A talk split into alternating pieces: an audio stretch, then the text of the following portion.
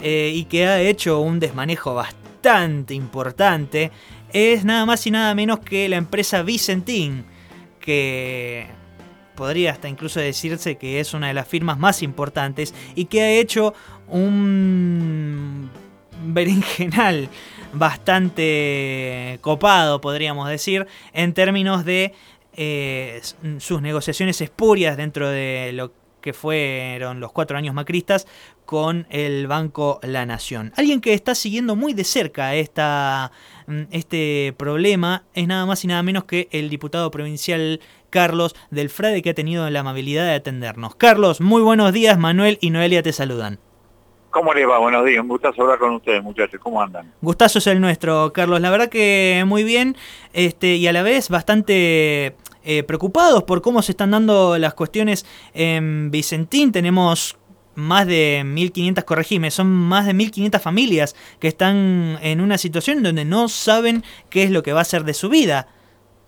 Así es, y además lo que me parece que es interesante ver que cuando Vicentín provoca su crisis, porque de alguna manera inventa la crisis, a mi entender, para tapar una maniobra que, como se lo dije en la cara a los funcionarios, y por eso lo comparto con ustedes, es una fenomenal maniobra de lavado de dinero, por lo que algún día el ex titular de la Bolsa de Comercio de Rosario, Alberto Paduán, tendría que, que pasar por la justicia. Lo que yo creo que la zozobra es para los 6.000 trabajadores que en forma directa tienen las 20 empresas del grupo que están acá en la provincia de Santa Fe. Pero los que entran en concurso preventivo de acreedores son lo que ellos llaman en un término inglés el crashing, las aceiteras, por decirlo de alguna manera. Claro. Entonces, por eso llega a esa cifra que vos decís, de alrededor de 1.600 trabajadores, solamente en las aceiteras, fundamentalmente la de Ricardón, en el departamento San Lorenzo, y la de Reconquista Avellaneda, en donde estuvimos ayer, en donde el funcionario Vicentín que fue a la audiencia en el Ministerio de Trabajo de Reconquista, por lo menos garantizó la continuidad de los puestos laborales y que en 10 días se normalizaría la situación para estas plantas tan importantes porque efectivamente Vicentín el año pasado se convirtió en la primera agroexportadora de la Argentina, la desplazó nada menos que a Cargill, facturó 118 mil millones de pesos, es decir, 236 mil pesos por minuto. Por lo tanto, esta cuestión del, de lo que significa el estrés financiero o la crisis, nadie se la cree porque tiene plata suficiente para hacerlo. Lo que hubo allí, un manejo de privatización del Banco Nación gracias a Macri y sus cómplices a favor de Vicentín para su fiesta privada, y eso es lo que está mal.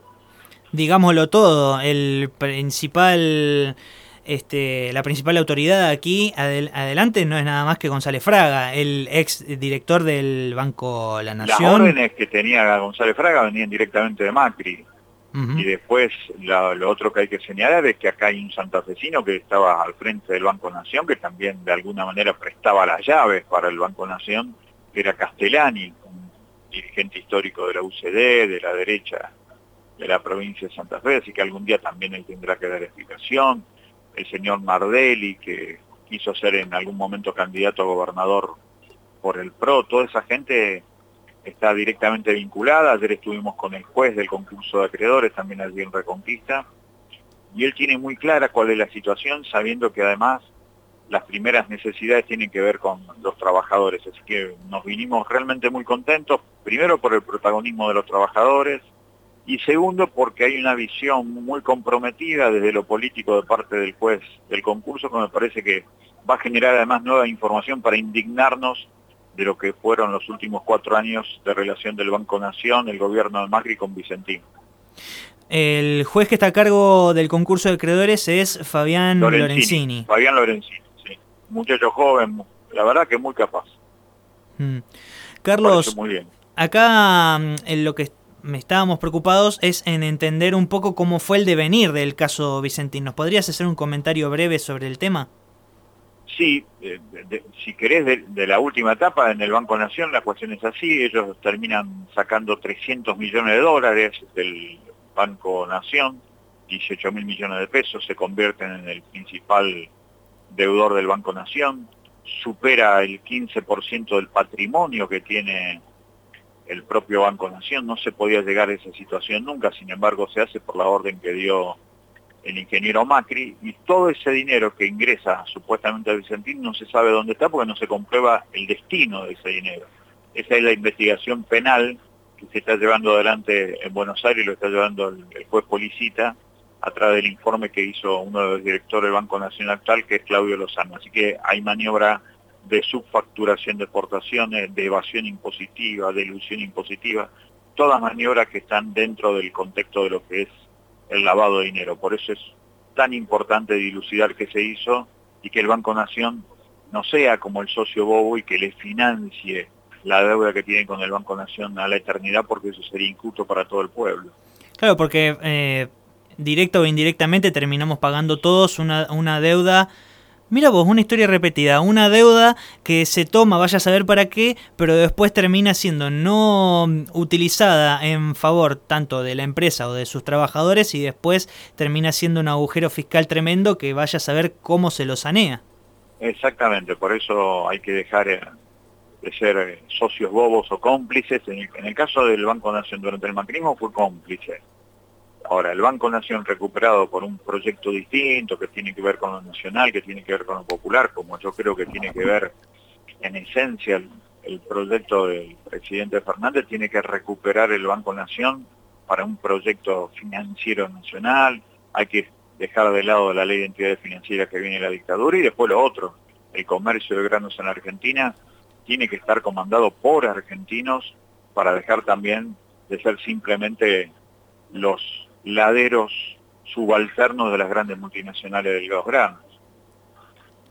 Uno de los títulos que leíamos recién precisamente es eh, que este lockout que, propusieron la Sociedad Rural, la Coninagro y las Confederaciones eh, Rurales Argentinas eh, comenzaron su primer día de cese de actividades con una comercialización récord. Sí, porque estamos en, un momento en donde nos decía incluso el tipo de Vicentín ayer que ellos iban a tener una muy buena una muy buena negociación en cuanto a la exportación de soja, del poroto de soja fundamentalmente, que es lo que se exporta, según nos explicaba él, y también del, del algodón.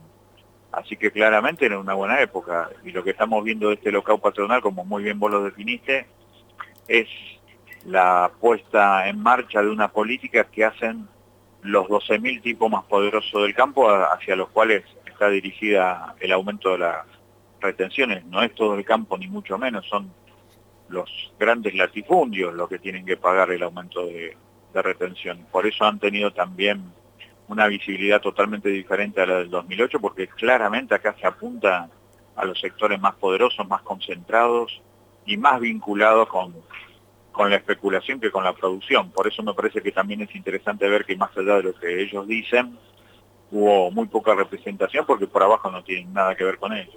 Claro, porque aparte una de las cosas que más nos cuestionábamos hace un rato aquí mismo al aire era que la suba de retenciones en realidad, además de ser de más de un 3 por, o sea, de ser un 3%, es solamente a los agroexportadores que están comercializando con un nivel mayor a las mil toneladas de, grano de soja.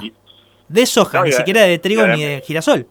Claro, y además también lo que tenés es que son muy pocos productores en medio de todo lo que hay en la Argentina, por eso es muy claro, es una retención a los sectores minoritarios más acomodados y más poderosos.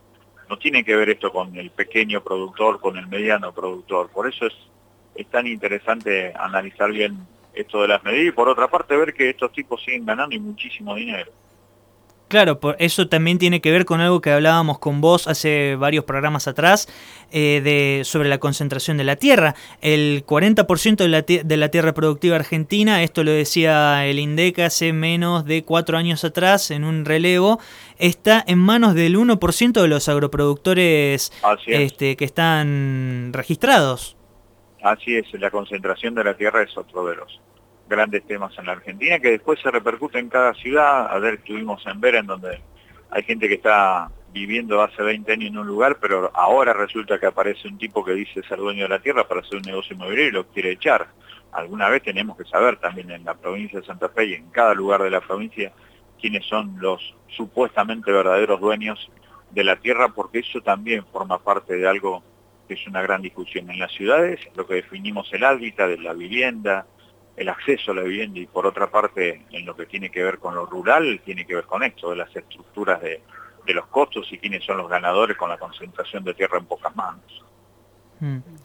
Carlos, llevándote para otro lugar, dentro de los próximos días, si mal no tengo entendido, tiene que ser antes del jueves 14, eh, si mal no recuerdo, el, el, presidente de la Cámara de Diputados de la provincia, el señor Lifchit, perdón, 19, jueves 19, tiene que eh, llamar a, sesión para tratar la ley de, de emergencia que envió el Ejecutivo de Perotti.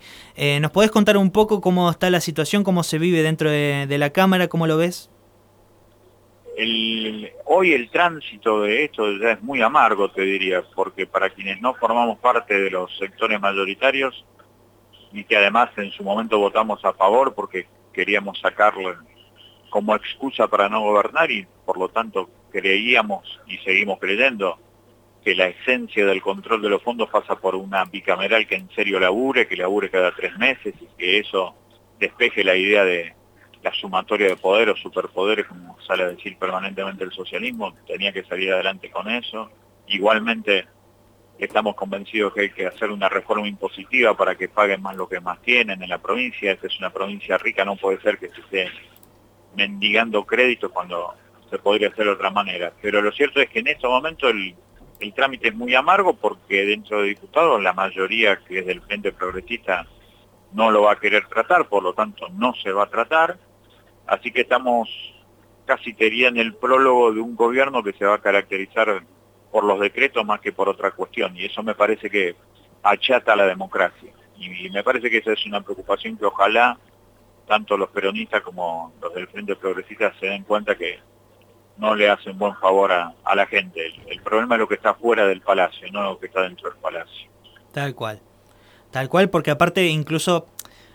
Está bien, uno puede hacer una, una reflexión en donde podría decir que hay una suerte de coherencia eh, con el socialismo, porque si llegan a dar, eh, a dar lugar, primero y principal, para tratar la ley y después dar quórum en, diputados para poder tratarla y votarla, estarían hasta incluso avalando eh, que ellos, al retirarse de la gobernación, dejaron una situación verdaderamente precaria en términos fiscales, en términos de recursos, en términos de seguridad y, educación. cuestiones sociales, cuestiones sociales, cuestiones de seguridad que son claramente cuestiones que, en todo caso, se hicieron hasta un determinado momento, pero que no alcanzaron seguro. Claro. Y eso es lo que hoy está pasando en cualquier lugar de la provincia. Hay una gran necesidad social. Por eso digo que ojalá se rompieran los espejos, que se dejen de lado los egos y que algún día mínimamente Perotti y Lich algún día tendrán que sentarse, porque son los mayores referentes políticos y tienen que jugar de acuerdo a la gente que representan. Por más que se odien personalmente, algún día tienen que charlar porque estas cosas se definen muchas veces así por el diálogo de los mayores exponentes de la política, y por ahora eso no hubo y así nos va. Sí, sí, sí, tal cual. Carlos, muchísimas gracias, ha sido muy amable. ¿eh? Un gustazo, un abrazo grande. Carlos del Frade, diputado provincial por el Frente Social y Popular, uno de los referentes políticos eh, a los cuales más nos acercamos precisamente por no solo la mirada que tiene, sino además los datos que respaldan los dichos que han escuchado hasta recién, eh, no solamente sobre la cuestión de Vicentín, sino también sobre el manejo y desmanejo dentro de la legislatura de la provincia, hoy dirigida por el ex gobernador Miguel Lipchitz.